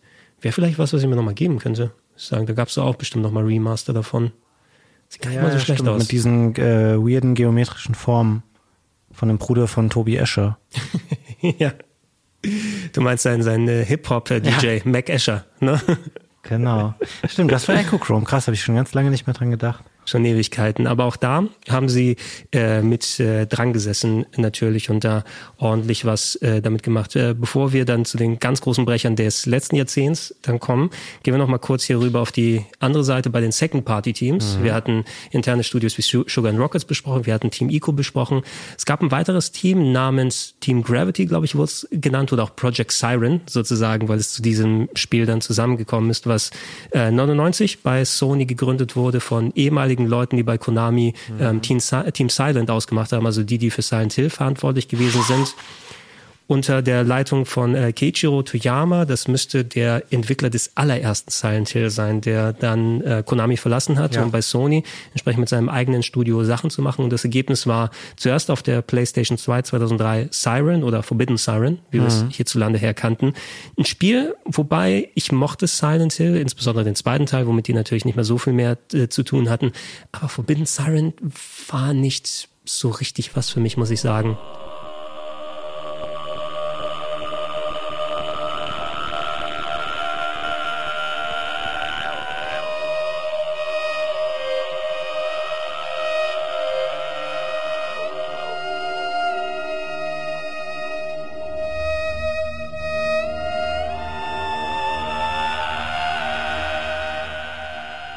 Kannst du dich noch an das Gimmick erinnern, was da speziell war? Ähm, dass diese Dorfbewohner einen hören konnten oder irgendwas Irgendwas war mit den Dorfbewohnern. Also die Dorfbewohner auf dieser verwunschenen Insel, wo du bist, wahrscheinlich alles irgendwie japanische Mythologie, die Shibitos oder wie sie genannt wurden. Mhm. Ähm, du konntest dich in deren si äh, Sichtfeld einhacken. Ach, ja, genau. ne? Du genau. hast dich versteckt und dann sahst du aber aus deren Sicht, wie sie zum Beispiel auf den Schrank zugegangen sind, wo du dich versteckt hast. Mhm. Musst währenddessen gucken, dass du keinen Laut machst, dass sie das da nicht aufmachen und du musstest dich so sozusagen an denen vorbeischleichen, da die ganze Zeit die Stimmung war heftig, natürlich mhm. auch bei dem zweiten Teil, der einige Jahre später rausgekommen ist, Forbidden Silent 2 auf der PlayStation ähm, 2 damals gewesen. Müsste auch als Download auf der PS4 zumindest einer der Teile mittlerweile auch sein, als PS2 abwärtskompatibler zumindest. Ähm, aber die haben mich wirklich nie so richtig angemacht. Ich habe sie mal ein bisschen immer ausprobiert. Ich fand sie auch verstörend von der Stimmung her. Vor allem die Soundkulisse war immer mhm. schön heftig. Aber die Spiele waren so richtig nicht was für mich. Die waren sehr schwer und die hatten einen hohen Trial-and-Error-Faktor. Ich weiß aber, dass ich dennoch ähm, den dritten Teil Siren Blood Curse auf mhm. der PS3 durchgespielt habe und wenn ich das jetzt nicht ganz falsch äh, hier zusammenbaue in meinem Kopf, war das weiß nicht, ob das überall auf der Welt so war, aber ich, bei uns war das, glaube ich, ein Episodenspiel. Mhm, das ja. gab es in mehreren Teilen und das habe ich durchgespielt. Aber da würde ich heutzutage auch sagen, das habe ich sehr als Arbeit empfunden. Aber wenn man jetzt sich an diese Serie nochmal ranwagen will, würde ich dennoch sagen, das PS3-Spiel ist die beste Option, auch weil es, ähm, das ist quasi eine Art ähm, Neuinterpretation des ersten Teils. Das heißt, den hat man dann quasi auch gleich mit abgedeckt. Aber ja, so richtig, das hatte den Nachteil, dass es eben so angekündigt war, als es das neue Spiel von den Silent Hill Leuten und sowas mhm. und die Qualität hat es für mich persönlich jetzt nicht. Aber ja. ich glaube, das PS3 Spiel, das war das hat mir dennoch ähm, äh, Spaß gemacht, vielleicht der falsche Ausdruck, aber es hat mich so fasziniert, dass ich es durchgespielt habe. Ja, auf der PS3 war es auf jeden Fall ein bisschen ansprechender. Also Optik, wenn man sie sich heutzutage anguckt, ist schon einigermaßen gealtert und das Voice Acting mit diesen amerikanischen Teenagern, die da herumlaufen, wirkt auch ein bisschen äh, wirr, aber ähm, es war, wie du gesagt hast, Episodic Content. Ich glaube, da sind mehrere Episoden immer gleichzeitig als Pakete gekommen, also nicht so Episode eins, dann zwei, dann drei, sondern erst eins und drei, dann vier und sechs irgendwie sowas, dass du mehrere hast, wo dann eine Episode aus der Perspektive von äh, einer bestimmten Person dann war. Ich kann mich an eine erinnern, wo du so ein kleines Mädchen durch ein Krankenhaus voller Zombie-Krankenschwestern buxieren oh, ja. musstest, was wirklich sehr hart äh, stimmungsmäßig gewesen ist. Ähm, Würde ich am ehesten auch empfehlen von denen hier aus. Also spielt sich am besten und sieht am besten aus und ist am verstörendsten. Ich hatte mir damals den äh, die Disc geholt aus Asien, also nicht die japanische, aber es gab ja mal ähm, asiatische Discs auch, die dann englische Versionen drauf mhm. hatten. Und die hatte zum Beispiel alle Episoden mit englischen Texten dann ah. drauf. Ähm, deshalb äh, habe ich es mir nie als Episodic geholt, sondern kenne es nur von der Disc aus her. Äh, das war 2008 rausgekommen und natürlich die große andere Serie, die äh, Team Gravity gemacht hat. Deshalb heißen die auch so, sind die Gravity Rush Spiele. 2012 auf der PlayStation Vita einer der Launch-Titel, würde ich sagen. Der und Uncharted müssten ja die beiden gewesen sein, ne, mhm. die dann Golden Abyss, die dann zuerst gekommen sind. Äh, Gravity Rush, ein sehr kreativer Titel, der auch mit der Plattform gut zurechtgekommen ist. Ähm, da ärgert es mich ein bisschen, dass ich die nie lang genug gespielt habe, das muss ich sagen. Bei mir genauso. Das hat gerade der der letzte Teil für die PS4, dann das Gravity Rush 2, hat so einen guten Ruf, aber irgendwie haben die mich immer schnell verloren. Also bevor ich das richtig durchdrungen hatte und da richtig gehuckt war, habe ich dann wieder aufgehört. Das betrifft alle diese, alle Teile, die es gab. Es gab ja noch eine Umsetzung von Teil 1 auch für PS4. Mhm. Aber ey, vielleicht hole ich das nochmal nach irgendwann. Ja, das ist auf jeden Fall etwas, was man ja zum Glück auf der PS5 noch machen kann, durch die Ports auf die äh, PlayStation 4, wo vielleicht ein bisschen verloren gegangen ist. Äh, natürlich, wo du jetzt diese ganzen Sachen umsetzen musst auf den PlayStation Controller, anstatt dass du wirklich da reingreifen kannst mit der PlayStation wieder. Das war eine Titel, die auch die Bewegungssteuerung von dem Gerät und das Touch und so weiter vernünftig ähm, machen wollen, dass du dich richtig komplett drehst mit der Gravitation und alles. Funktioniert aber auch so. Ich hatte zumindest ein bisschen in die neuen Versionen da reingeschaut. Die liegen bei mir auch auf der Festplatte mhm. Drauf bei Gelegenheit und wären bei Interesse auch ähm, dann mit dabei. Ich weiß, es gibt auch äh, recht vokale Fans, die den Hauptcharakter immer gerne in vielen neuen Franchises sehen wollen. Cat oder wie die auch immer heißt. Mhm. Na, also dafür, dass Sony eben nicht so ultra viele eigene Charaktere etabliert hat, wäre das Potenzial, dass die vielleicht irgendwo mal wieder vorkommt. Ich weiß aber nicht, was der Stand gerade bei Team Gravity ist, ob sich nicht mittlerweile auch wieder aufgelöst hat, weil eigentlich in der Theorie, du hast kein Team Eco mehr. Ne? Ähm, Team Gravity, äh, wenn die eben intern als Studio bei Sony Japan sind, gegebenenfalls auch wieder mit aufgelöst. Also müsste ich nochmal mhm. checken. Das einzige Team, da kommen wir am Ende drauf zu sprechen, das heutzutage dann eben noch aktiv ist, das quasi die Nachfolge antritt.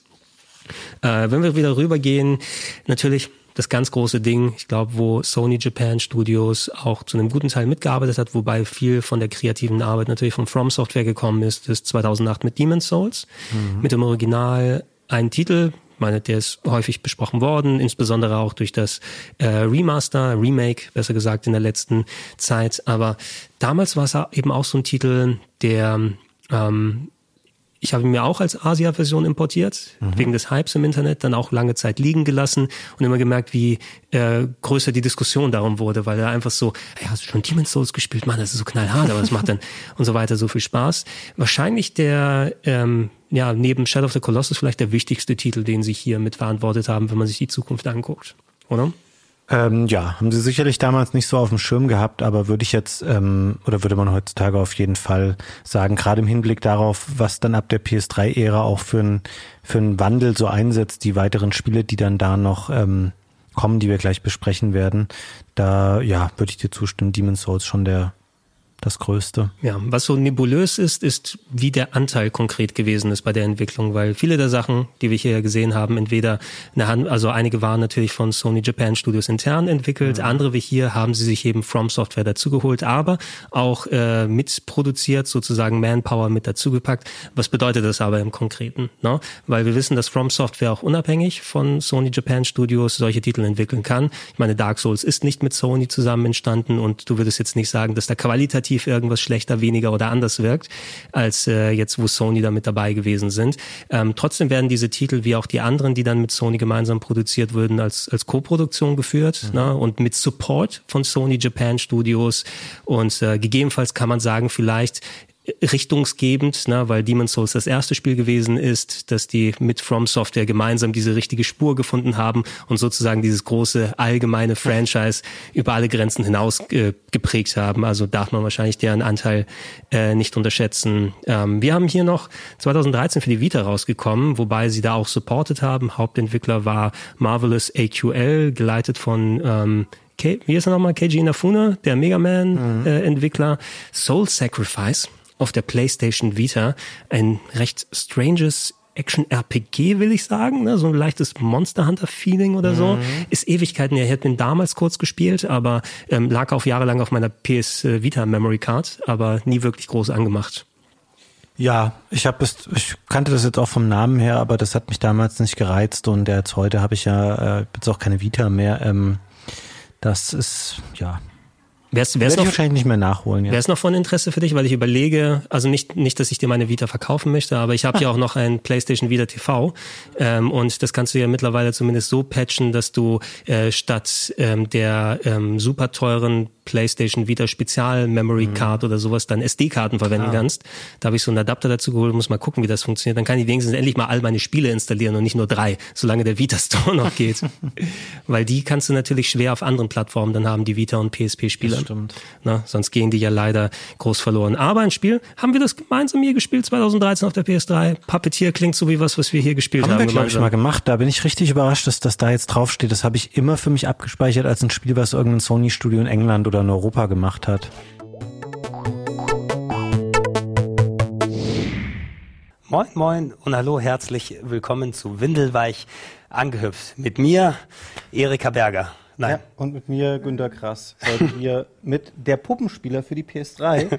ähm, einem, ich glaube, es ist ein Jump'n'Run. Wir haben es ja mal kurz, äh, das wissen die Leute, die Power-Up-User der App sind. Ähm, die haben gesehen, wir haben das schon mal uns angeschaut. Es irritiert mich gerade voll, weil der Fernseher so laut ist, dass ich mich selber kaum noch reden höre.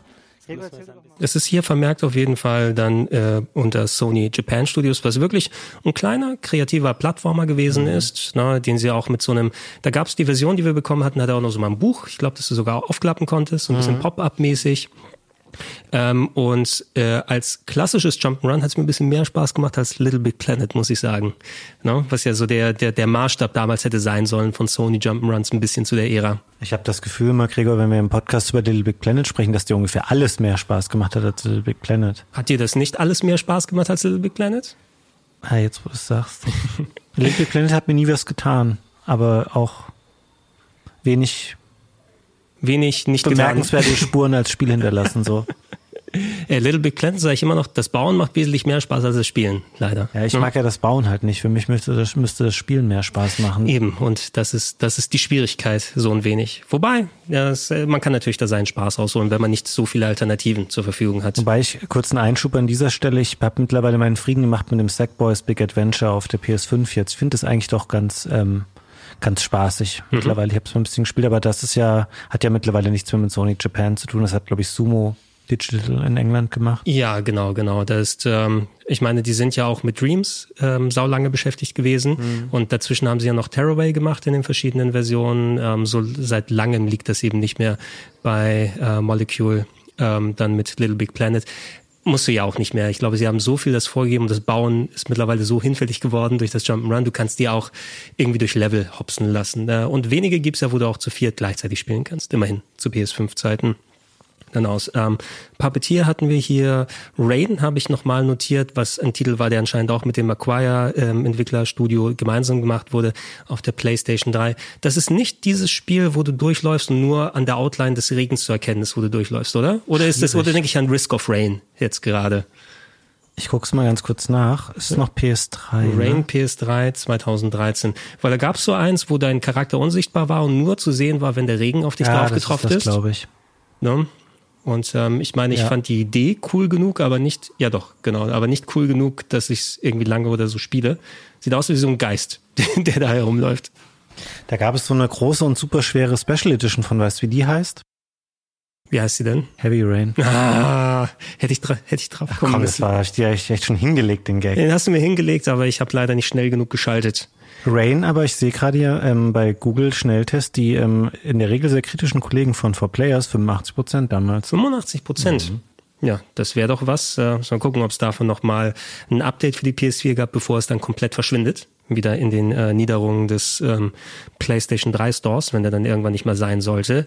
Zum Glück, zum Glück davon verschont ist der Launch-Titel für die PlayStation 4 im Jahr 2014 natürlich äh, mit wie ist nochmal Mark Czerny, ne? der Chefentwickler der PS4, der damals berühmterweise auch an zum Beispiel Sonic 2 mitgearbeitet hat bei Sega, also jemand, der viel Erfahrung hat mit Jump'n'Runs, ähm, hat natürlich dann seinen Jump'n'Run Brawler mit verwirklicht als Launch-Titel. Was ich lieb, das nackt sich. Nack auf der PlayStation 4, dass ich weniger schlecht fand als andere, würde ich sagen. Ich habe es äh, von den Launch-Titeln immerhin noch am ehesten durchgespielt. Also ich habe ähm, NEC 2 durchgespielt und fand das okay. Und ich würde jetzt fast die ketzerische Frage stellen, NEC 2 oder Little Big Planet, Gregor? oh, dann lieber, ich habe NEC 2 noch nicht ausführlich gespielt, muss ich Das sagen. ist gar nicht so schlecht gewesen. Das Ja. ist ein schönes 6,3 von 10 Spiel. Und guck mal, das ist der Gedanke, den ich gegenüber dem ersten Neck ungefähr habe. Das ist so mit viel Wohlwollen kannst du da, wenn du dich darauf einlässt, wenn du dann damit einhergehst, dass es eher ein Brawler ist, anstatt jetzt rein Jump'n'Run und der teilweise auch richtig schwer werden kann, so was beim ersten zumindest, mhm. ne, dass du da genau auf deine auf den Rhythmus und die Kämpfe da achten musst.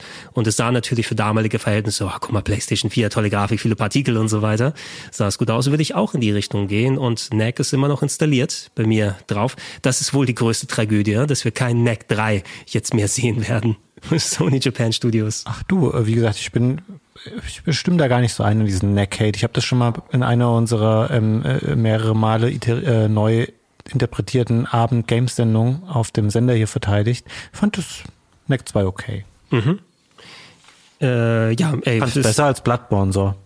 Uh. Weil das hier gerade als nächstes auf der Liste steht. Okay, dann, dann lass uns mal drüber quatschen. Ne? Bloodborne, du findest es besser als Bloodborne. Was, ich hab was? Bloodborne nie ernsthaft gespielt, Gregor, das wissen okay. wir beide. Ich habe ja jetzt gerade, ich habe dieses Jahr meine Erweckungserlebnisse, was diese Art von Spiel angeht. Mit, ich hatte erst Demon's Souls ein bisschen gespielt, dann habe ich sehr, sehr lange Neo 2 gespielt hier. Mhm. Ähm, Bloodborne würde ich spielen, wenn es nicht so wahnsinnig schlecht laufen würde auf der PS5. Wenn, oh. da mal, wenn es da mal eine vernünftige Version gibt mit 60 Frames, ähm, dann gucke ich mir das gerne nochmal an. Aber in der alten Version, sorry, das spiele ich nicht mehr.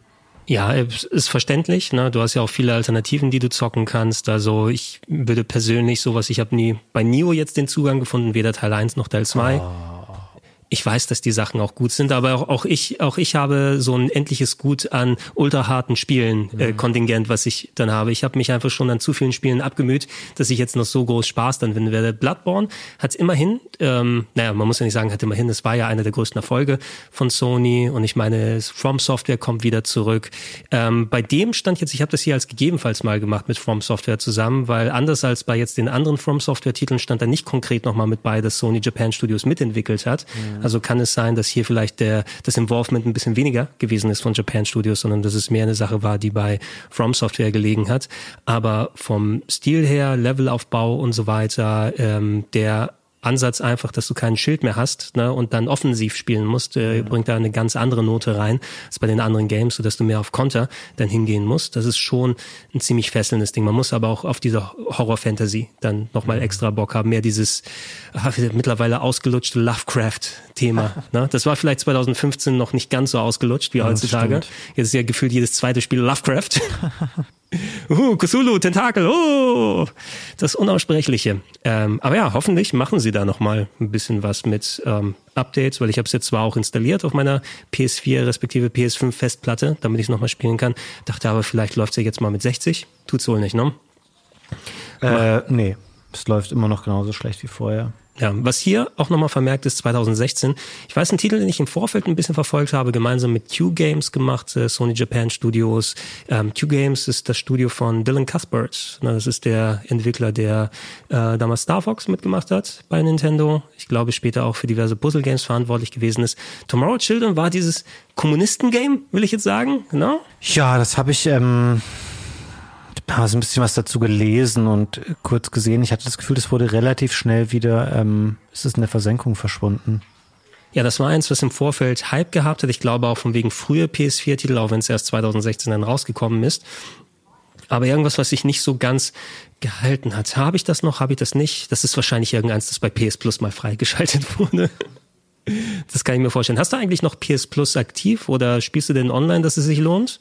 Online spiele ich kaum. Ähm, ich habe das gerade noch, aber ja, mal gucken, ob ich es, wenn das nächste Mal ausläuft, weiß ich noch nicht, ob ich es dann bis dann behalten werde. Es ist so die Sache, dass du jetzt, also du immerhin kannst du es immerhin auf der PS5 jetzt in der Sortierung nochmal rausnehmen, aber ich habe es immer gehasst, wie es meine Download-Liste voll gemacht hat mit lauter Titeln, die ich nicht mehr sehen möchte. Mhm.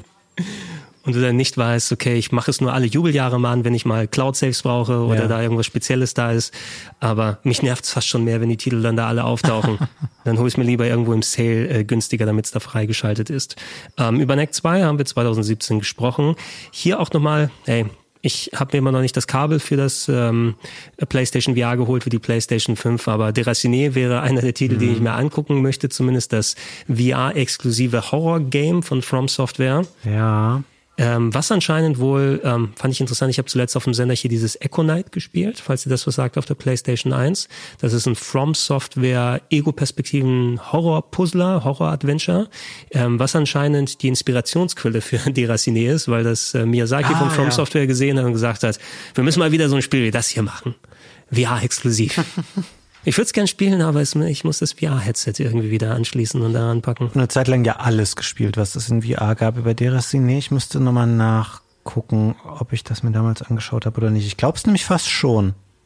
Es müsste, da werden wir gleich drüber sprechen, recht nah dran an einem anderen Sony-Titel gekommen sein, wegen dem die Leute ausgeflippt sind auf dem PlayStation VR und vielleicht im Kielwasser, wenn man da schon in VR-Lust gewesen ist. Mhm. Ähm, kann ich mir vorstellen, dass es dazu gekommen ist, aber ähm, wahrscheinlich einer der Titel eher die, ich glaube eher so eine eingeschworene Fangemeinde haben, als dass dann sie ja. ganz groß äh, rangekommen sind.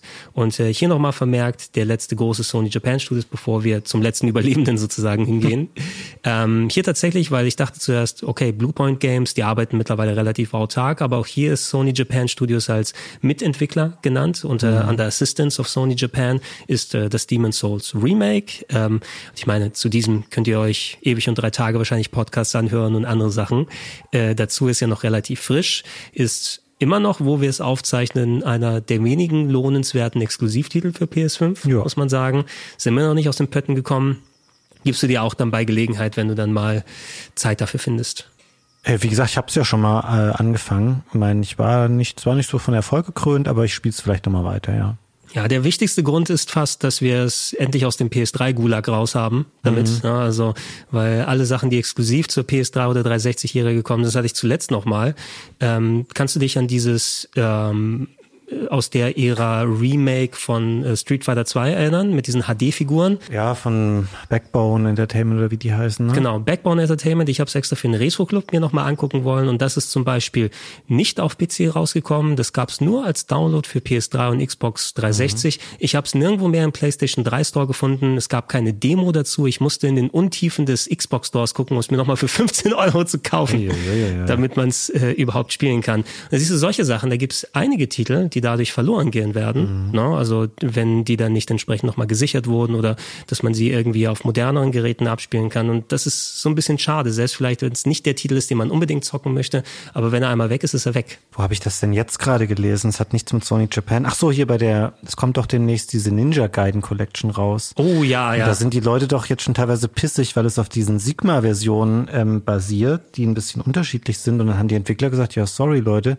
wir haben einfach den Originalscheiß nicht mehr rumliegen. Da mussten wir gucken, was wir noch hatten. Mhm. Und dann war es leichter, diese Sigma-Version zu nehmen. Dann denke ich mir, die Spiele sind doch nicht so alt und dass wir bei solchen Spielen aus denen, aus dem äh, Zeitraum, aus dem die Stammen schon davon sprechen, ja, die liegen einfach nicht mehr vor, die können wir nicht mehr besser jetzt neu auflegen. Das finde ich schon ganz schön äh, traurig und auch alarmierend. Also weil wenn du noch mal ein paar Jahrzehnte weiter denkst, wird das einfach, ist das keine gute Perspektive für neue Auflagen oder für die Erhaltung von Spielen aus der jetzigen Zeit. Absolut. Ne? Es gab ja immerhin ähm, so Präzeden Präzedenzfälle mit ähm, Bluepoint, die im Speziellen ja für ihre äh, Remaster ähm, Reverse Engineering gemacht haben. Das heißt, die haben nicht auf Original-Quellcode zurückgegriffen, sondern von den Retail-Versionen da das ausgelesen und entsprechend mit viel Aufwand den Code wieder zurückgewandelt. Anscheinend ist das wohl möglich, wenn man entsprechende Ressourcen und Zeit da investiert.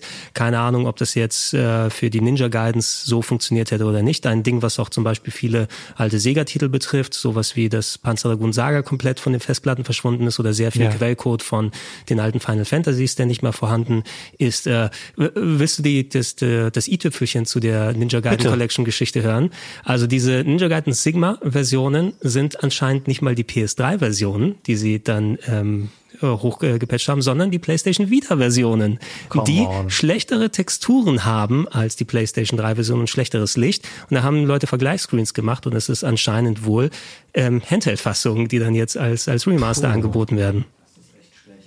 Also da, da überlegt man sich lieber dreimal, ob man das Geld investiert. Wobei, also ich habe ja nichts gegen Ninja Gaiden schon sehr, sehr, sehr schwer. Ne? Und ich glaube, ich würde es nicht nochmal ertragen mit Ninja Gaiden 3 äh, oder Ninja Gaiden, also der, die, die Neuauflage, ja. was ich damals auf der Wii U, glaube ich, gespielt habe oder PS3. Das hat mir echt so in den Arsch getreten. Das hat keinen Spaß gemacht. die würde ich mir nicht doch nicht nochmal geben wollen. Ähm, um da nochmal die äh, zum Abschluss da mal äh, dahin zu kommen, du hast äh, das Asobi-Team dann erwähnt, das quasi der einzige Überlebende ist sozusagen, weil die ja sich sehr hervorgetan haben mit ihren Spielen, gerade aktuell. Wer weiß, wie viele Leute natürlich von Sony Japan Studios rübergegangen sind oder ob das Team autark funktioniert hat. Ähm, ich habe es äh, eine Zeit lang mit heißen die Asobo Studios dann verwechselt? Habe ich auch gedacht. Ne, die dann, oh, guck mal, die, die, die, die Leute, die Astro machen, machen jetzt auch ähm, dann das Spiel mit den Ratten zum Beispiel. Das sind nicht die gleichen oder Microsoft Flight Heißen die auch Team Asobo oder Asobo Team? Ich glaube, die haben, die heißen Asobo Studios. Ach so, ja, stimmt. Asobo Studios und die haben ja ähm, den Flight Simulator gerade gemacht äh, für Microsoft und wie ist nochmal das Spiel mit den Ratten? Ich mag das doch so sehr. Asobo Studio heißen sie. A Plague Tale. A Plague Tale, genau. Unter anderem auch die Videospiele-Adaption von Ratatouille, Wally oben und Toy Story 3 haben Asobo Studio auch gemacht. Ich frage mich, was, warum, also warum gibt es Asobo und Asobi, was beides irgendwie, meinst du, das sind auch so Akronyme wie Beans? Meinst du, das sind Arno, Simon, Olli, Budi und Olli. Ignaz? Ignaz stimmt. Olli. Äh, es sind die gleichen Leute, nur äh, der eine Typ heißt Olli Ignaz. Ne? Und um die Teams zu unterscheiden, hat er jeweils einen seiner Vornamen genommen. Ähm, zumindest eine Verbindung, die ich maximal sehen könnte, wäre, weil das Asobi-Team, das wurde bereits 212 gegründet, äh, 212, zwei, das ist ein bisschen lange her. Ja. 2012 wurde es äh, gegründet von äh, Nicolas Doucet, einem Entwickler, der bei London Studio gewesen ist von Sony. Die haben bei London Studio solche Sachen wie die This is Football Serie, diverse iToy-Spiele, SingStar und so weiter entwickelt. Und ähm, speziell aber Asobi-Team, da anscheinend Sony Japan Studios Team ist es, aber eben auch mit einem westlichen Studiokopf sozusagen da ist, haben sich prädominant natürlich um den Playroom erstmal gekümmert, was dieser freie Download auf der PlayStation 4 gewesen ist, wo, das müsste ja das Debüt vom Astrobot als Charakter gewesen sein sein, ne? Mit den kleinen Mannequin. Habe ich, äh, muss ich gestehen, habe ich nie äh, benutzt oder angeschaut. Das kam erst auf mein Radar mit dem Astrobot Rescue Mission für PlayStation VR dann. Ja, Dieser ich, ganze Charakterwelt. Ich weiß, dass ich den Playroom VR einmal angemacht habe, wo ich meine ähm, mein PS4 VR bekommen habe, um mhm. den mal auszuprobieren. Und da müssten schon die kleinen Astrobot-Charaktere zumindest gewesen sein, mit denen du da interagieren kannst, ein bisschen Schabernack anstellen. Aber das der richtige Durchbruch ist natürlich dann erst 2018 gekommen mit Astrobot Rescue Mission. Ich denke mal für viele auch wahrscheinlich immer noch einer der besten VR-Titel auf der PlayStation. No? Ja, ist mit der beste PlayStation VR-Titel tatsächlich, würde ich sagen. Mal, äh, Im besten Fall, wenn solche Titel für exklusiv für eine Plattform oder für ein spezielles Format wie Virtual Reality rauskommen, die Kreativität finde ich ist immer das Wichtige. Mhm. Ne? Warum habe ich jetzt Grund genug, mir das Headset aufzusetzen? Was bringt mir das für Vorteile oder andere Geschichten gegenüber, äh, wenn ich das normal in äh, hier 2D auf dem Fernseher dann spielen würde? Ja. Ähm, ich habe Rescue Mission immer noch nicht gespielt muss ich zugeben. Ich habe das andere gespielt, äh, natürlich die PlayStation 5 Version. Mhm. Ähm, aber ich äh, habe eigentlich immer nur sehr viel Positives darüber gehört, wie es mit der VR umgegangen ist. Ja, das war ganz toll. Aber jetzt kannst du auch warten, bis das PS5 VR-Set kommt und dann gibt es eh wieder ein neues Astro dafür. Das ist Wahrscheinlich. Wahrscheinlich. Oder die anderen Sachen. Oh, dann kann ich auch die Racine spielen.